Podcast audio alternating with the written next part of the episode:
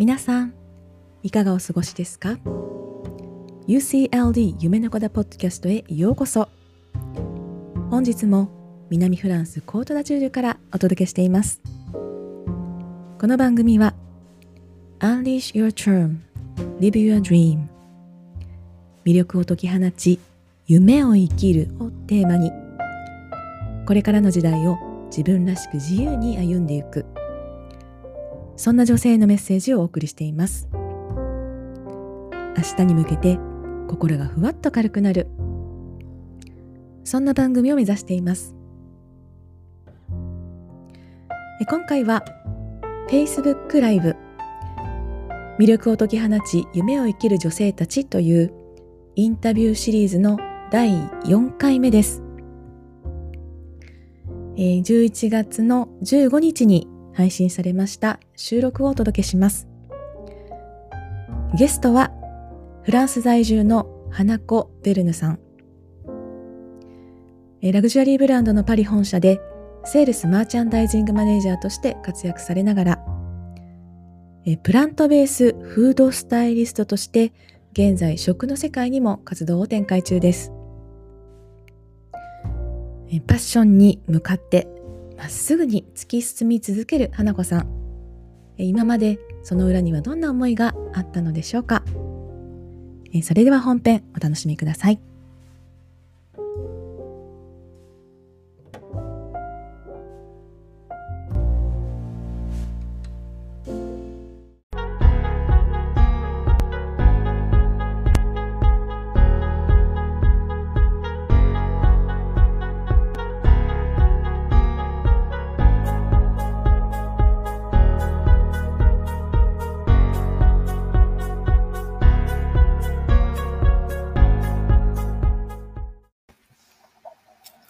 こんにちは。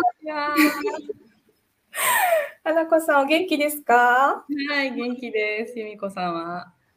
元気です。今日、私のいる南フランスのニースは雨で。あ、珍しいですね。そうなんですよ。珍しくなんか、どんよりしてるんですけど、パリのお天気どうですか？パリは多分もっとどんよりしてると思います。もう本当に冬っていう感じで。ああ。結構寒いです？もう。そうですね、もう本当にダウンは手手放せない感じです。そうですか。なんか私は2年パリに住んでたんですけど、こちらに来る前に。でもなんかこう、雪の中、授業に向かってた、あの家の授業に向かってた頃を思い出しますね。すごい底冷えの寒さっていう感じです、ね。長いんですよね、それで、冬が。そうですよね。そっかそっか。えっ、ー、と、今日は、えー、お忙しい中、えー、来ていただいてありがとうございます。ありがとうございます。はい。えっ、と、じゃあ早速始めていきたいと思うんですが、今日は、えパリ、フランスのパリ在住の花子、えベルヌさんに、え登壇をしていただいております。えー、花子さんは、えー、プラントベースのフードスタイリストとしての活動をされながら、えー、パリのラグジュアリーブランドの中で、セールス、マーチャンダイジングマネージャーとしてもご活躍を続けていられる、とってもマルチでパワフルな、えー、素敵な、女性です。で、えー、今回の、えー、このインタビューシリーズを全5回でお送り、えー、して、さまざまな女性に、えー、世界のあちこちから、えー、登場していただいているんですけれども、えー、この企画は先日私が、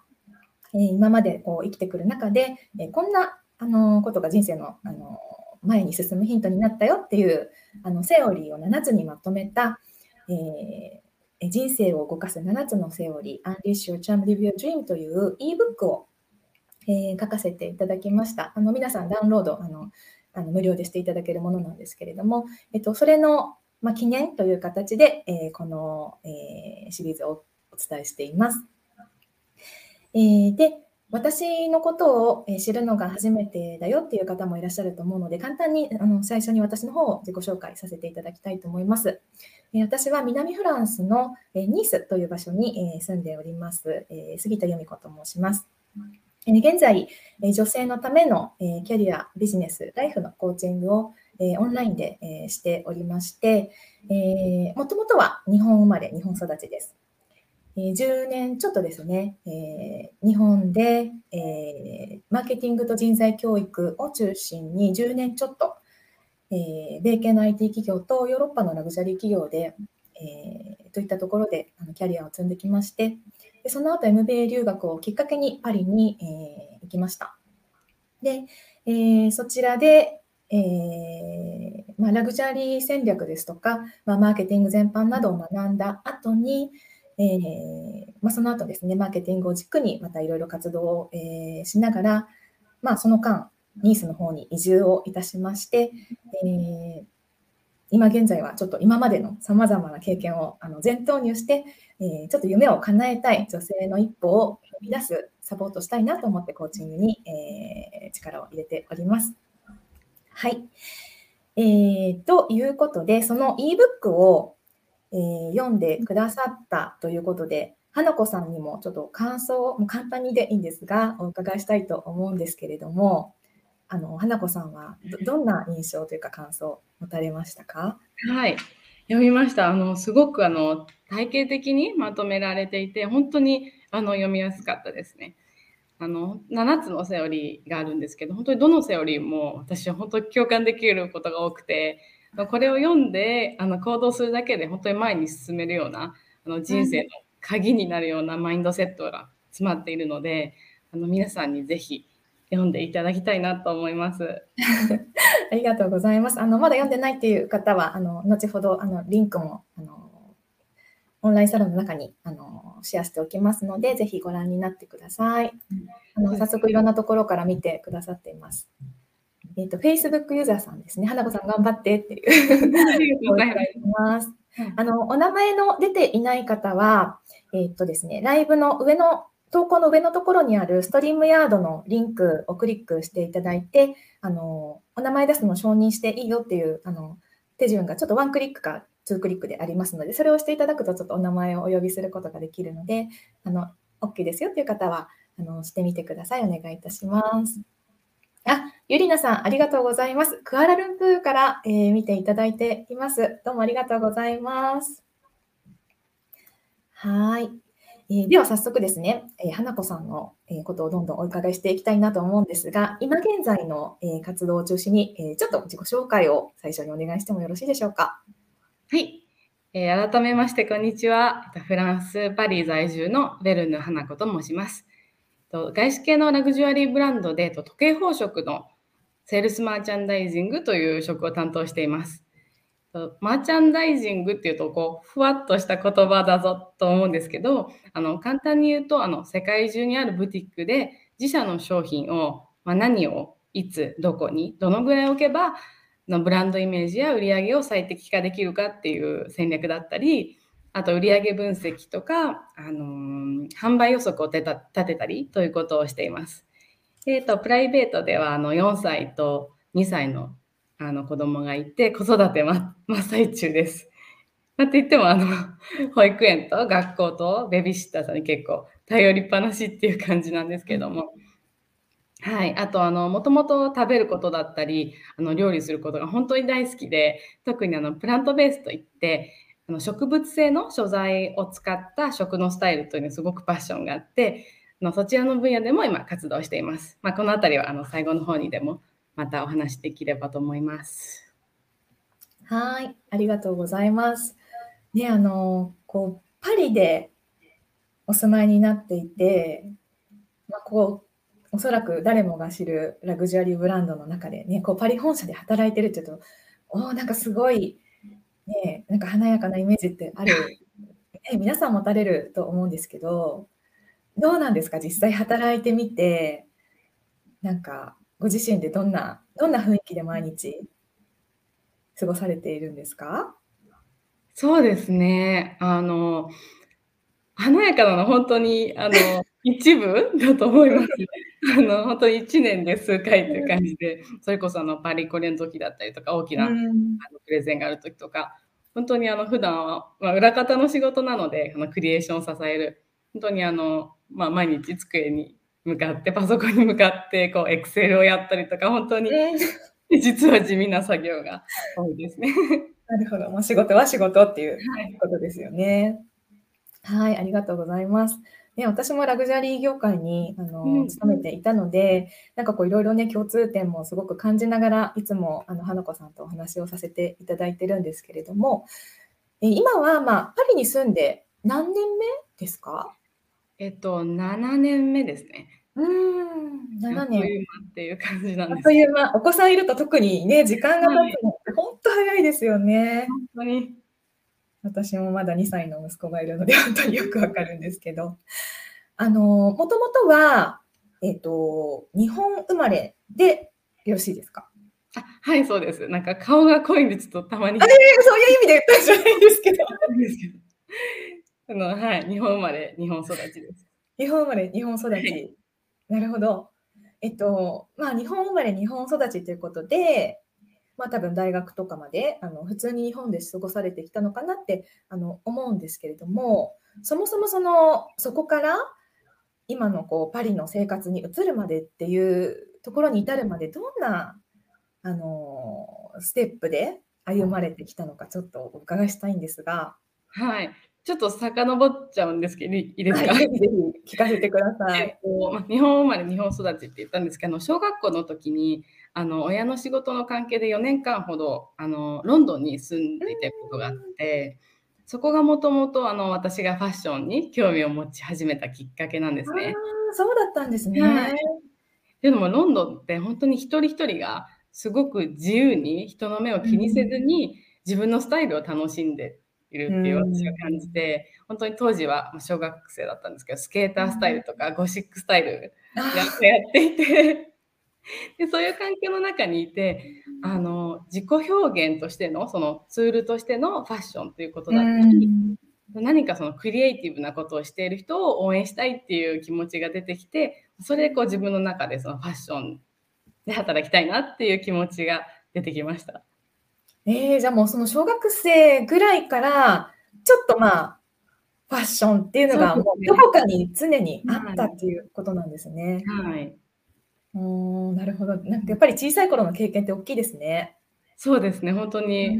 そこにそこがスタートだったのかなと思いますね。なるほど、なるほど。で、その後は日本に戻られた？はい、そうです。日本に戻って、それで大学に入った時にあのファッションイコールフランスだろうっていうすごく単純な考えで。本当の後はフランス。はい。で、フランス語、はい、フランス語を第二外国語として選択したりだとか。じゃあ、フランス語を取られたのも、ちょっとそこを軸になんとなく選ばれていたところがあった。すごいですね。あの本当に勝手な思い込みなんですけど。はい、でもすごい。あと、まあ、大学でその服飾サークルみたいなところに出入りしたりとかあの友人とその毎回違うテーマのドレスコードがあるようなファッションイベントを企画したりとか本当にあ。のファッションにまつわることたくさん行動していて、はい、であの学業の専攻はブランドマネジメントとかの経営戦略だったんですけれどもあの私の大学ではあとまあ多分当時日本ではそのファッションの分野に特化したビジネスを学べるという科目はなくてうんそれであのそのような科目がすごく充実しているそのフランスの大学院にあの交換留学に行きたいなということであのフランスに留学に行きました。なるほどなるほど。それであの大学に行かれるっていうつながりができたんですね。はい、そうなんです。本当になのでパッション一直線という感じであのその後も、まあ、留学が終わって帰国してもあの就職もそのまま絶対ファッション業界って思っていたのであの帰国後は今の会社にご縁があってあの今の会社の日本支社であの CRM とかクライアントマーケティングの部門に入りました。あなるほど。あのじゃあまずその日本においてまあ、そのフランスのラグジュアリーブランド、今現在お勤めのところに、まあ、一歩を踏み出したっていうことなんですけれども、はい、ここから、まあ、同じ会社でフランスにまた勤める、フランスでまた勤めるっていうところって、なんかこう、なかなかね、普通にスーッと行くのは難しいようなイメージが、まあ、あるんですけど、それはどういうふうになんか実現というかし、したんですか？そうですね。あの、ファッシあの当時そのせっかくファッションブランドで働いていてあのもちろんお客様のことを学ぶのもすごく面白いんですけれどももうよりそのクリエーションに商品に近いところで仕事したいっていう気持ちがどんどん強くなっていって、あのそうするとそのプロダクトマーケティングっていう部署はやはりその本社フランスにある本社にしかないんですね。はい、それであの、まあ、チャレンジしたいって言って会社に話してあのいろんなポジションを受けさせてもらったっていう経緯があります。うん。そうですよね。なんかやっぱり特にラグジュアリーのブランドだとすごくもうコードががっちりあってなかなかねこうローカライズする他の国にローカライズするときに全然それを崩せないっていうのがなんですよ、ね、なので私も日本であのラグジュアリーの中にいて本当にやっぱりその作る部分はフランスでっていうなのでやっぱり本社で働いてみたいっていう気持ちを持っている、うん、あの同僚もすごくいたので確かになんかその気持ちすごくわかるなって思ったんですけれどもでそのそのチャレンジがまあ本当にこうスムーズに成功されたっていうことですよね。そうですね、まあ、スムーズかどうかわからないんですけど、うん、多分運とか運命っていうのもすごいあるなと思っていて、うん、あの受けていた時にその、まあ、もちろんビデオ面接だったんですよね。あなるほど。それでなんかちょっと他の方に比べてやっぱりライブで会ってる方と比べて不利かもって思ったりなんか電波が悪くてフランス語あんまり聞こえなかったりとかしてちょっとああっていう感じだったんですけどえその面接はフランス語だったんですか？はいそうです。すごい。そそのぐらいのレベルまでもう日本にいる間にフランス語こうできていらしたんですねじゃあ。そうですね、まあ、留学であの結構あのできるようになったっていうのは留学中に。なるほどなるほど。でも面接の時も多分60%ぐらいしか分かってなかったんですけど、はい、でもなんかその時にちょうどその最終面接の相手のビッグボスがその日本出張に来ていてその方だけリアルで会うことができたんですね。そしたらその方はすごく私のことを気に入ってくださって、その前にビデオ面接した上司はちょっとあんまりって感じだったみたいなんですけど。それでこの子すごい良かったからもう一回会ってみてって言って話してくれたりとかなんかそういうタイミングがすごく良かったこととか。あったりあとまあ当時その受かったポジションっていうのがそのお財布とかカードケースとかその革小物のプロダクトマネージャーだったんですけど、で当時すごく日本人がよく買ってるカテゴリーだったんですね。これ多分向こうとしても日本人的な視点が欲しいというのがあって本当にもうウィンウィンというかあの運命的な ポジションみたいなのであのラッキーだったなっていうのはあります。なるほどやっぱりこうダイレクトにあっての印象ってすごく強いですよね。うん、でもそれをもっとさらに上のボスと会えたことでそれがあの実現したってすごいやっぱり運がいいっていうか、ラッキーな、ラッキーの星がついてる感じですね。ねなんか本当に私もその本社に勤めてみたいっていう同僚の声とかもいろいろあったんですけど、やっぱり本社だとなかなかその日本の需要がない時にあえて日本人を取る理由ってなかなかねそんなに見当たりにくいと思うんですけど、そんな時にやっぱりそのねこうファッション業界の動向とかともすごく重なって、全てのタイミングがこうマッチした感じで実現したっていう感じですかね。はい、すごい素晴らしい。あ、ちょっとコメントいただいてます。エリナさんから。若い頃から自分がやりたい方向に向かい続ける姿勢が素晴らしいです。コメントいただいてますね。ほ本当になんか、こう、見事に筋が通っているように私にはこう見えて、あの私なんてこうフランスに今いますけれども、まあ、大学フランスでの大学も私は MBA が英語だったので本当にフランス語もできないままフランスでのスタートを切ってなんか思い返せばなんで私は日本の大学でドイツ語を取ってたんだろうってすごい悔やんでしたので もう本当にこう若いお若い時からのその一個一個のステップの筋がすごく通ってるなっていうなんかそれはちょっと羨ましいなっていう。はい、でフランスに来てからはじゃあその後ね、もう7年経たれたっていうことなんですけれどそうですね。そのまあ、その入った部署でその5年ほどお世話になって、うん、あの年に6回ショールームがあってあのそこで商品のプレゼンをさせてもらったりとかあとは香港に単身赴任もさせてもらったりとか本当にたくさん学ばせてもらって、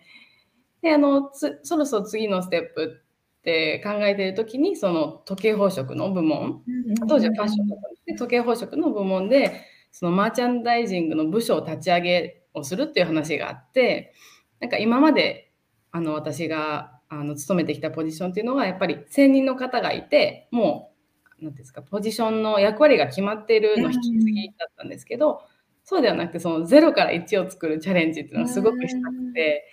それであの応募して今の部署に来たという感じですね。うん。またね、こう、商材が変わると、結構動き方も違いますよね。そうなんですよ。結構ゼロから学び直しぐらいだったんですけど、実は。ね、本当に宝飾とかだとまた動きのスピードも違ったり、その分やり方も違ったりっていうので。そうなんです。全然違う会社に来たみたいでした。あ、それぐらい違ったんですね。はい、とやっぱりファッションだと女性がすごく85%以上女性なんですけど、社員も。ぱり時計宝飾っていうと、男性も結構多くて、雰囲気もガラッと変わって。あはい、なるほど。じゃあもうややっぱりもう同じ会社の中にいても、ちょっと文化が違っているっていうそうですね。ねなるほど、なるほど。で、今はあの新たにまあ、お仕事とは、お仕事はそれでそれでご活躍中だと思うんですけれども、はい、それとはまた別にちょっと今、食の分野でも活動を展開されていて、その部分はこうどんなふうに湧き上がってきたものなんですか？そうですね、本当にあの家族揃って食べることも料理も大好きで、本当に食べながらあのレストラン美味しかったねとか、そういう話をしているような家族で育ったんですけれども、なので小さい時から本当に食っていうことに関するパッションは、まあ、自分の中にあって、まあ、それがやっぱりどんどんどんどん大きくなってきてあの特にそのプラントベースに出会ったのは、えーと、パリでもあるレストランに行った時のことなんですけれども、うん、今まで私でその、まあ、ヴィーガンとかベジタリアンの料理って、まあ、おそらく健康にはいいんだろうけどきっと美味しくないっていう勝手な思い込みがあってででもそのレストランが本当に私の思い込みを覆してくれてであのあこれだけプラントベースで植物由来の素材だけでこんなに美味しいものができるんだっていう出会いからそこからあのいろいろ勉強を始めて健康面だったり環境面のベネフィットだったりそういったことをあの学び始めてどんどんどんどんあの惹かれていったっていう経緯ですね。うん。じゃあファッションっていうこうファッションの軸も一つこうありながらでも昔から本当に子供の頃から食べることっていうのは常にそこにあってそれに対しても何かこうちょっと始めたいっていうものがまた湧き上がってきたっていうはい、そうです。うん、なんですね。ありがとうございます。えー、じゃあ、ちょっとですね、なんかこう、いろいろこう小さい頃からのパッションとか、それに対しての行動とか、なんかものすごく一貫性があって、こう、トントントンってこう来たように、ちょっとお話を聞いただけでは感じてしまうんですが、花子さんご自身として何かそこに至るまでにこういうことで悩んだとか実はこういう壁があったとかそういうものって実際ありましたか？それとも意外とさっと来れちゃったっていうどうでした？そうですね。なんかこの質問ってよく面接とかでも聞かれるじゃないですか。でいつもあんまり答えがなくて困っちゃうんですけどあの、うん、壁って思わないタイプなんですけど。なるほど。ちょっとあの改めて考えてみたら、まあ、多分その、まあ、新しいそのパリのポジションに受かった時、まあ、それこれもしかしたら壁だったかなって思って、うん、けども、まあ、面接だと、まあ、あらゆるあの質問とかを想定して言いたいことを暗記したりして練習して受かったはいいもののやっぱり実際使い物になるのかっていう不安はあったんですね。うん、あのぱり日本ではその外資系って言ってもほぼ日本語でしか仕事をしてなかったですし、はい。業種もクライアントマーケティングとプロダクトマーケティングっていうと全然違って売りが売上の分析さえしたことなかったので、であのフランスってあの使用期間があって3ヶ月やってダメだと解雇もできるので、うん、もしその母国語母国でもない国で無職になっちゃったらどうしようとかそういうなんかちょっと不安に駆られたことはあって、うん、実際行ったらやっぱり知らないことだらけわからないことだらけだったんですね。で会議に行ってもあのもう50%ぐらいしか言ってることがわからないしこう聞いて理解してる。で何か言おうと思ったらもう次の話題に行っちゃってて全然発言できないとか。そういうこうすごく悔しい。本当はなんかもっとできるのにみたいな悔しい思いはしたことはあります。うん。そういう時はでもそこでちょっと踏ん張るっていうこうあのとどまって踏ん張るっていう気持ちになれたのはどういうどういう思いでそこにこうハングオンできたんですか？そうです。なんか行った時にすごく自分に言い聞かせたのが、あの、とにかく知ったかぶらない。本当に知らないんだから、知ったかぶらないっていうことを自分のモットーにしていて、フランス語や英語も聞き取れなかったら、もう一回言って、ゆっくり言ってって、あのすごいしつこく聞いたり、あの仕事の内容もこれ私聞いたことないから教えてくれるってあの聞いてたんですね。そうすると、意外とみんな優しくって全然嫌な顔されなかったんですよね。うんだからやっぱりそのマインドセットで行ったっていうことはすごく自分のその壁を乗り越える鍵になったんじゃないかなと思います。なるほどなるほど。確かにねなんか言葉がわからない国で知ったかぶっちゃうことってよくありますよね。ふんふんとか言ってうん、なんか私今でも時々やっちゃいますもんね。あのももちろんそういう仕事とかのシチュエーションだったら本当にあの食いついてあのちゃんと分かるまで聞くと思うんですけどなんか日常生活の中でちょっと分からないことがあった時に一回一回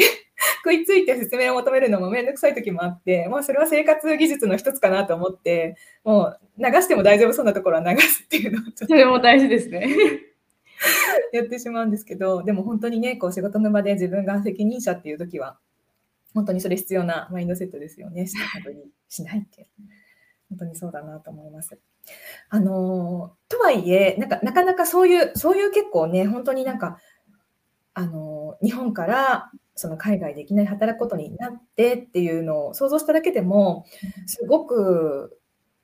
まあ、普通に考えて結構大変な馴染んだりっていうの大変だなって思うんですけどそういうところでこう花子さんはそれほどなんか今まで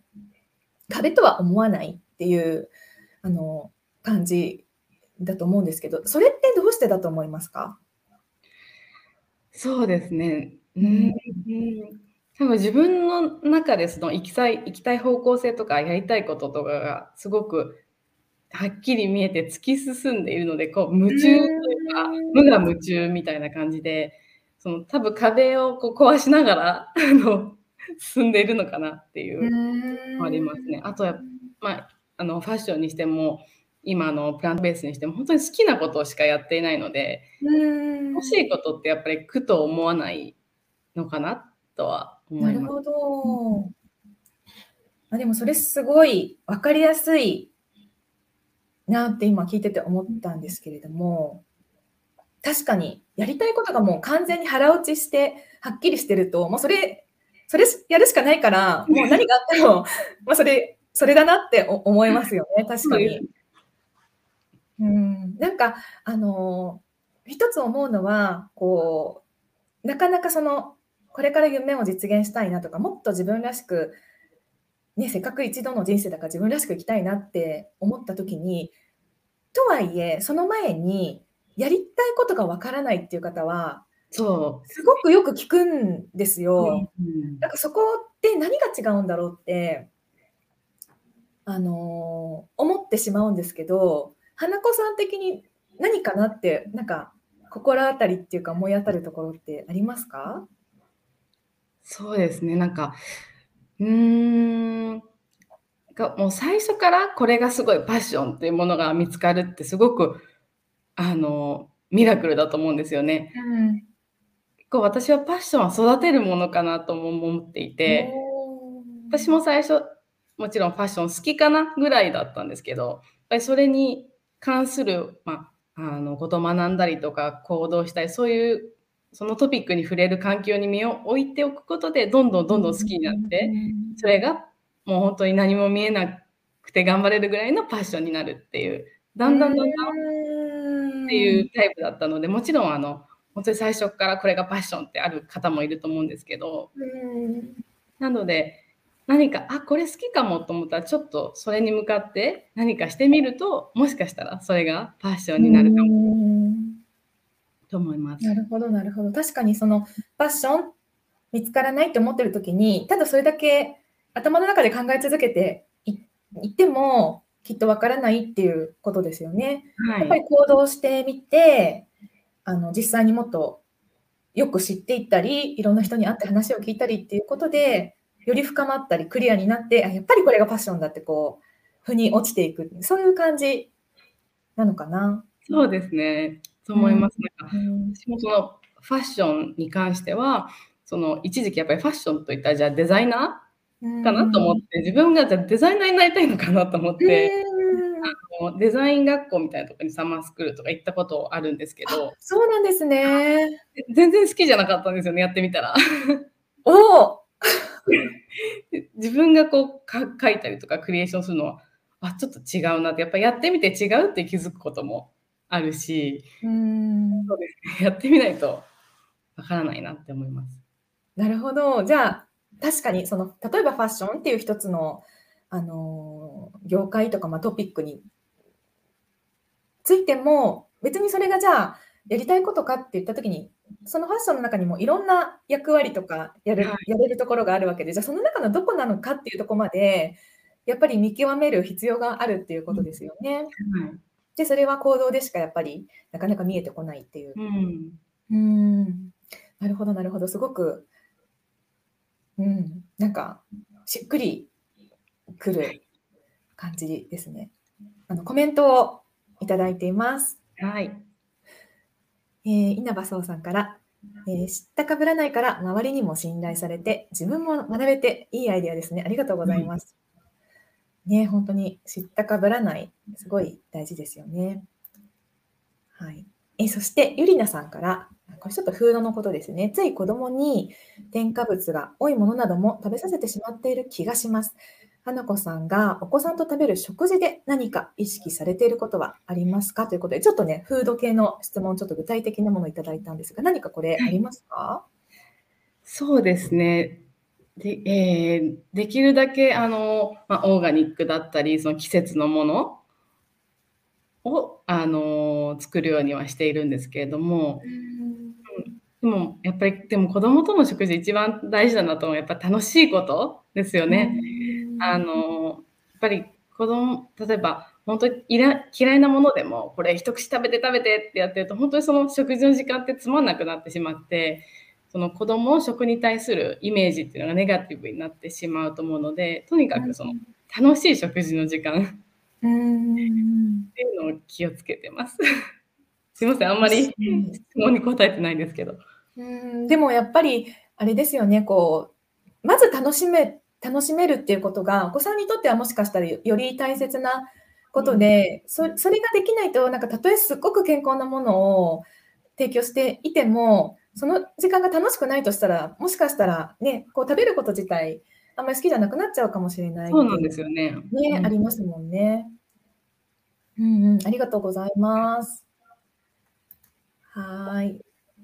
え、ということで、ちょっとこれまでその壁はっていうところを聞いてきてね、なんかちょっとその乗り越え方とか、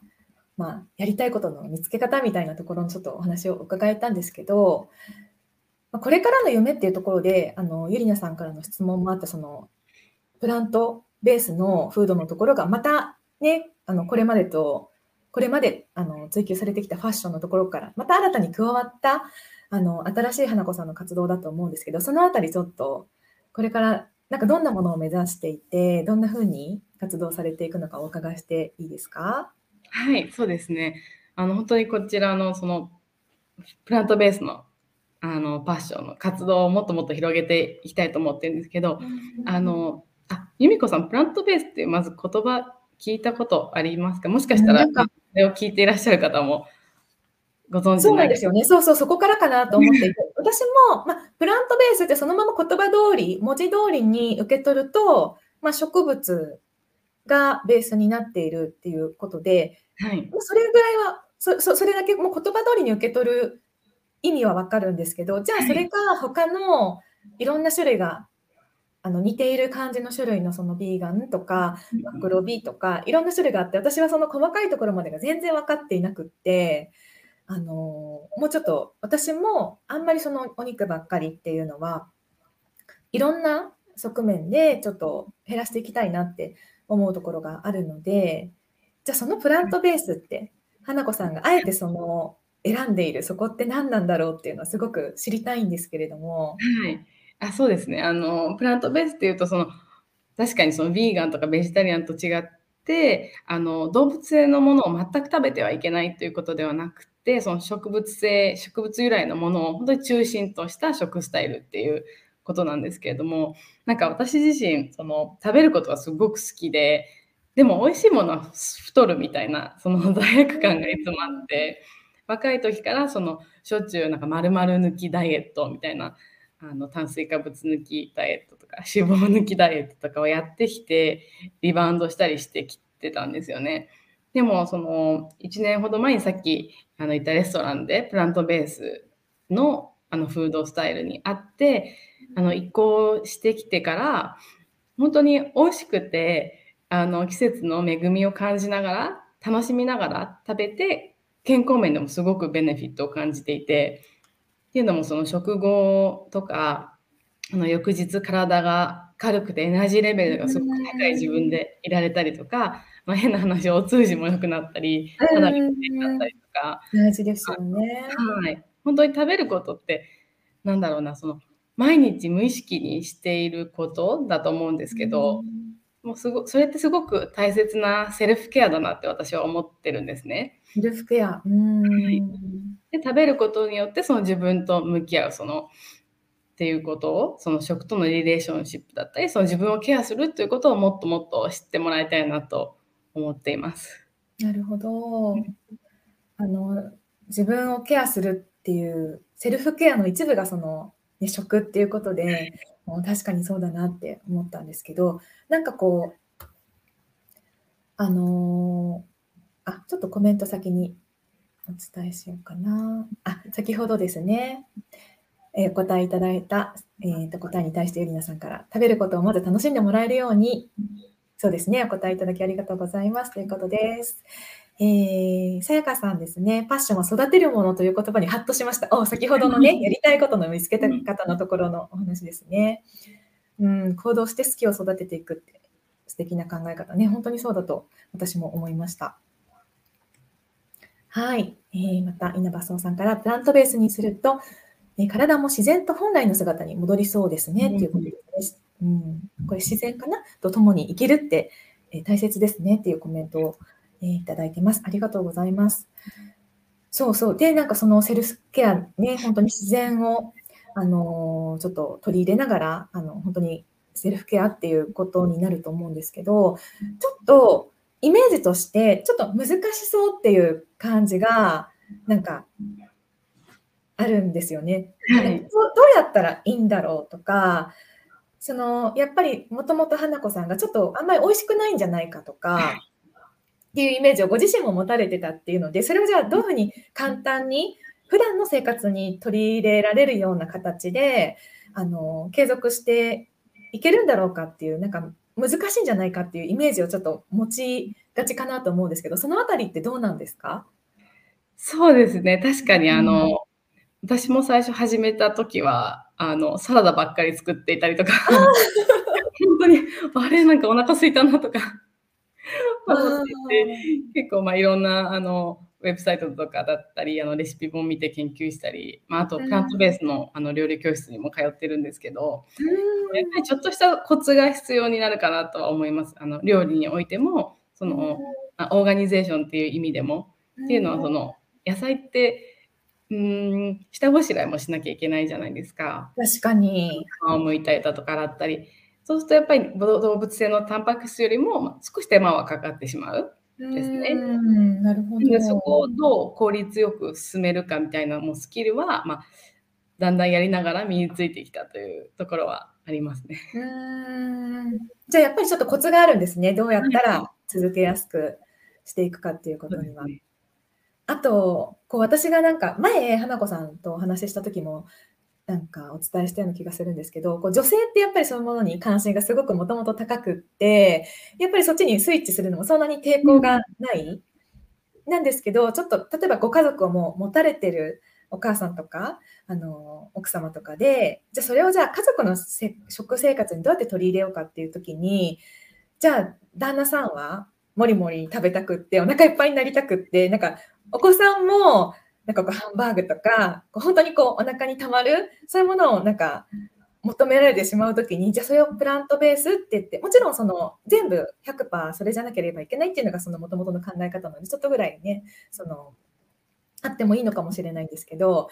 そこでもなんかこうテクニックみたいなものがあるんですか？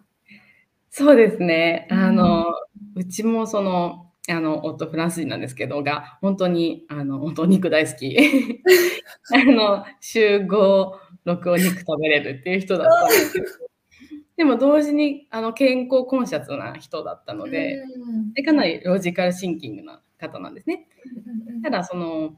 あじゃあこの人だったらそのプラントベースの栄養ベネフィット健康ベネフィットについて書いてあるそのまあ、サイエンスベースの本とかをこう読ませてあげて ちょっとこうだんだんこう洗脳というかあの教育。教育して。た あの、まあ、これだったら美味しく食べてもらえるかなっていうあの食をあの出しつつ料理を出しつつ本当にちょっとずつあのベイビーステップであの導入していったっていう感じで、本当にいきなり多分やるのをおすすめしないですね。なるほど、なるほど。少しずつ増やしていくという感じできました。うんでも本当に失敗はたくさんあります。子供に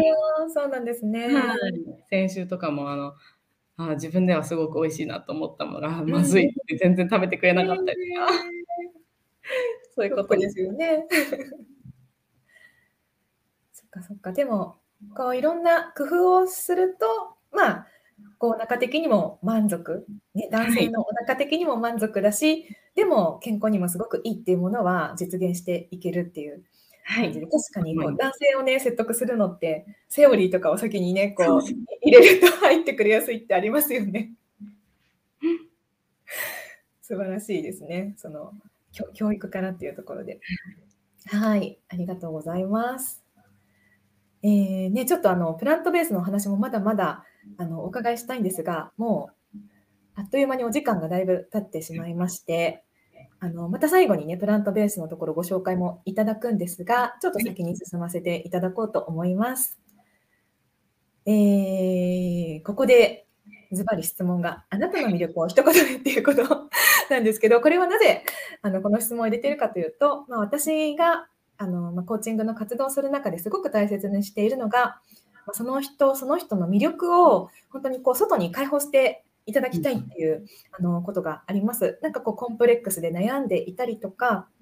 なんかこれは自分の欠点なんじゃないかっていうふうに、あのどうしてもあの感じて、じゃあそれをどうやったら直せるか、どうやったらあの普通の人になるためにそれを改善できるかみたいなあの観点でやっぱりどうしてもみんな捉えがちだとは思うんですし私もそういうところがあったんですけれどもそれってナチュラルな自分の一要素なのであのあるべき場所にいればそれが輝くっていうこともあの十分あるっていうことでそれはもしかしたらあなたのすごいエッジの効いた魅力かもしれないということをあの感じてほしいなということをあのお伝えし続けています。ということで、あの今までいろんな奇跡をお伺いしてきたんですが、花子さんがご自身についてあの自分の思う魅力っていうのはどんなものだと思いますか？そうですね、自分で言うのって本当に恥ずかしいんですけど。ごめんなさいね、そんな質問を。いえいえしてしまい？まあ、改めてこうしてその自分の過去を振り返ってお話しさせてもらうと、ぱり自分の魅力はえー、夢に向かってもう本当にまっしぐらに突き進めるバイタリティですかね。本当に無我夢中というか、はい、たまにあの周りからあの周りに見えてないっていうフィードバックを本当ですか？あるんですけど。意外。なるほど。でも本当に確かに夢に向かってまっしぐらに突き進めるバイタリティっていうことで、本当になんかこう先ほどのお話を伺う中で、なんかこうやっぱりファッションって一言で言っても考えてるだけじゃなくて、全てに行動が全部伴っていて、なんかその結果であの新しいビジョンが見えたり、次のステップに進んだりっていうことがあるので、あの本当に行動っていうところが、あのその夢に突き進むエネルギーの大きな部分になってるのかなっていうふうに思いました。バイタリティ、本当ですね。ありがとうございます。えー、では、えー、最後に、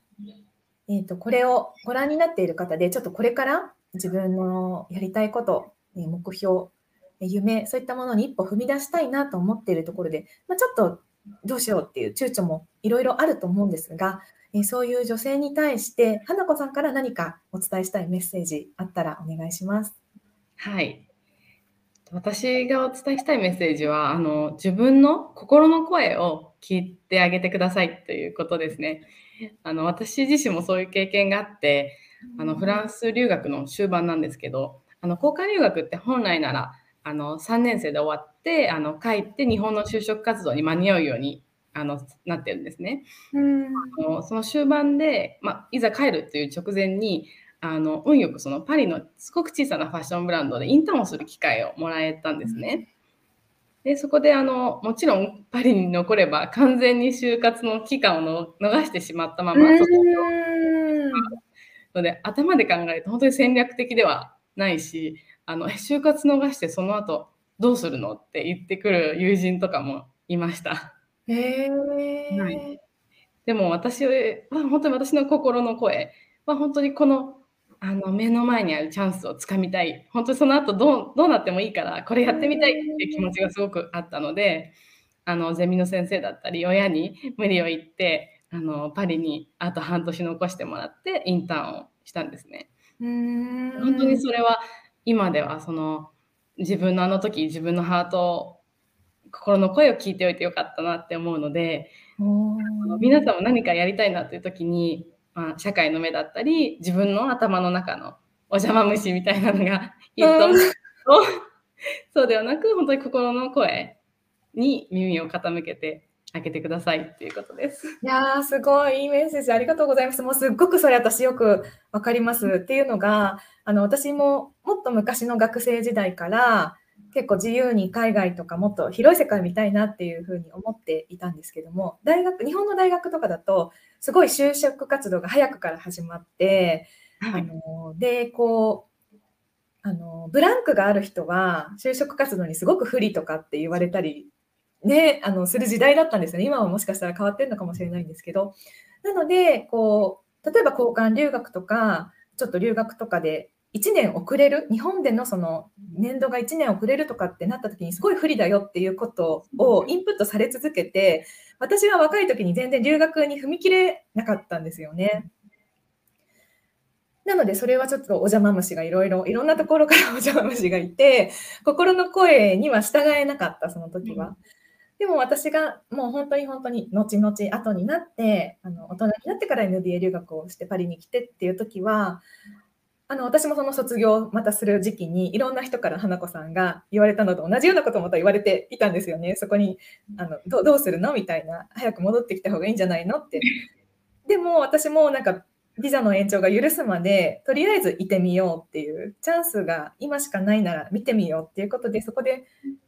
何もこうその先が見えていないにもかかわらずそこでちょっと模索することを選んだ結果結局またフランスでの生活のスタートがそこから始まったっていうのがあるので、うん、本当に、いや、それ、わかるわかると。すごくわかる。うん、お伺いしてました。コメントもちょっといただいてますね。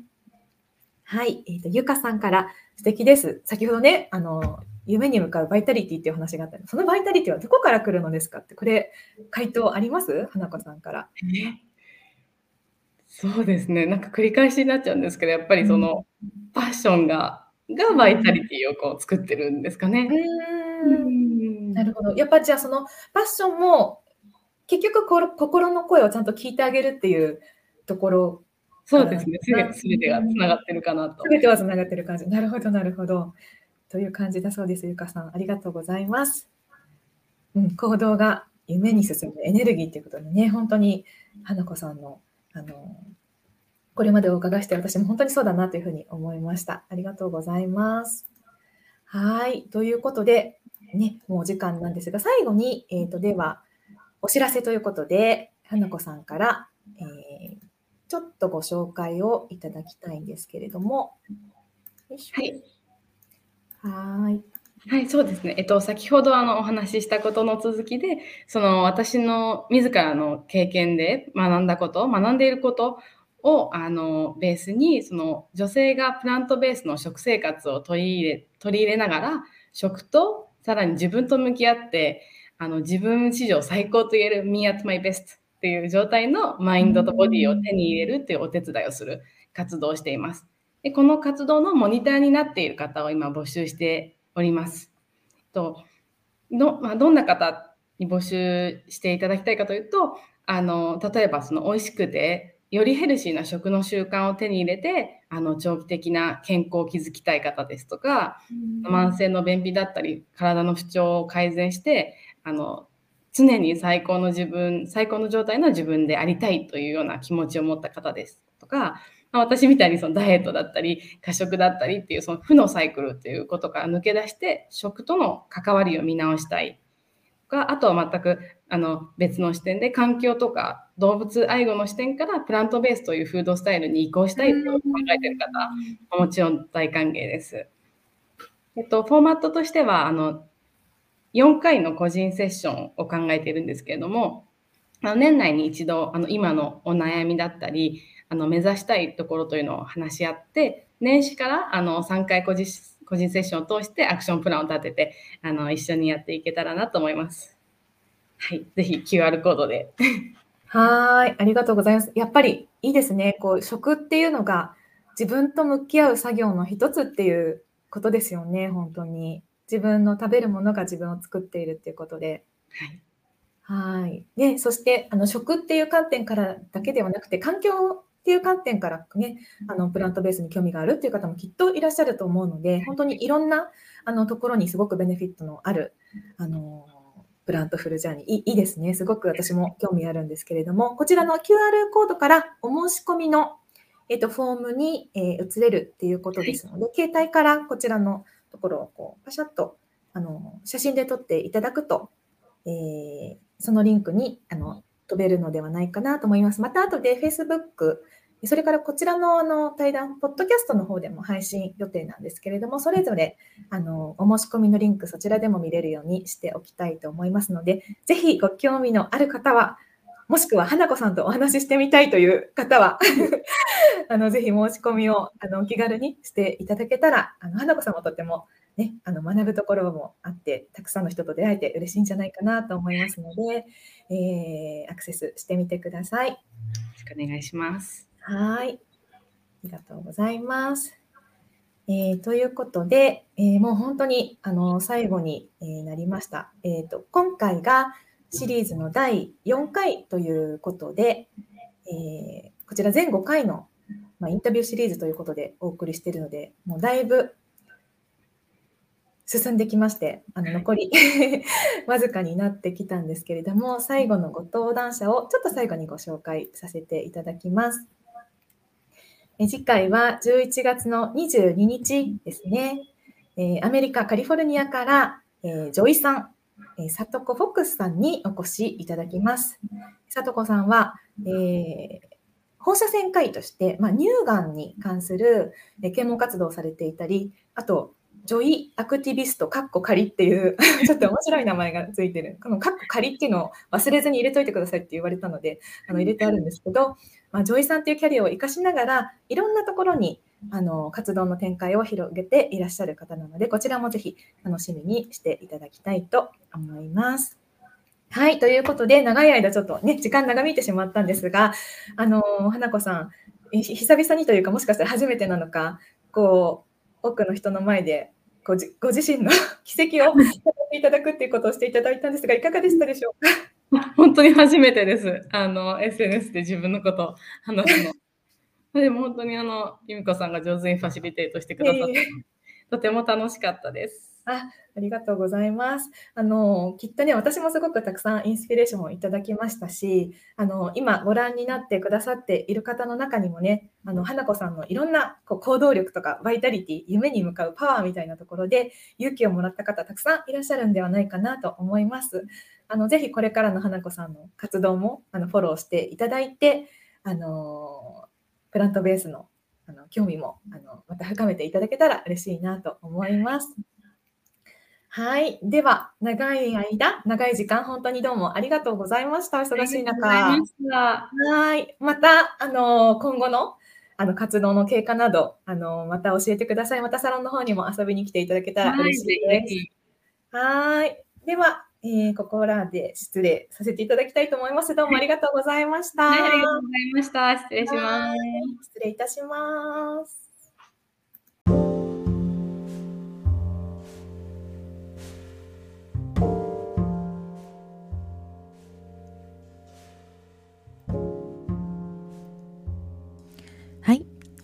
いかがでしたでしょうか？えよくやりたいことがわからないという言葉もあったりします。えでも、花子さんによれば、パッションは育てるもの。どこかにすでに存在していて、まあ、それを探し当てるというだけではなくって、本当はとってもとっても小さな種を、え行動し、試行錯誤して、えー、じっくりと育てていく。それがとっても印象的でした。そして100%保証された安心安全な道の上だけを歩いていくのではなく、そのためにしっかりリスクをとっている。それがとってもパワフルで素晴らしいなと思いました。あなたはどんな種を育てていきますか、えー、対談中お知らせのありました。花子さんのプラントベースフードへの旅。 Plantful Journey モニター募集の、えー、応募は、えー、リンクをポッドキャストのディスクリプション欄に、えー、載せておきますのでご興味のある方ぜひぜひご応募してみてください、えー、ebook 人生を動かす7つのセオリー。Unleash Your Charm, Live Your Dream、え、こちらのリンクもディスクリプションにございます。え、まだお読みでない方、ぜひチェックしてみてください。今回の対談はこちらの ebook をテーマに行っています。次回第5回は、え、来週の月曜日22日に、え、最後のラストの第5回目を配信いたします。こちらは女性のための UCLD オンラインサロンで、え、ライブを配信いたしますので、え、ご視聴希望の方はぜひお早めに、え、お申し込みください。えちょっと直前に、え入会申請をいただきますと、えライブまでにちょっと間に合わないことが時々ありますので、え少しお早めに申請をいただけましたらとってもありがたいです。インスタグラムは、アットマーク、ダイアリーオブ夢の子で随時アップしています。え最新情報はこちらからえー、フォローしてみてください。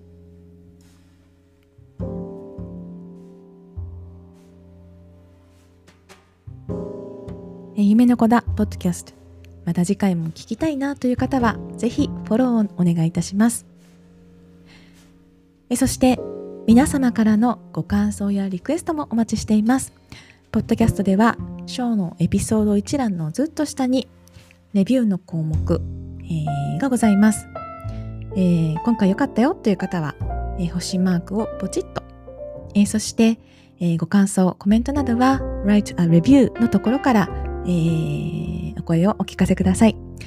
それではまた次回お会いしましょう。それまで Unleash your charm, live your dream 夢猫でした。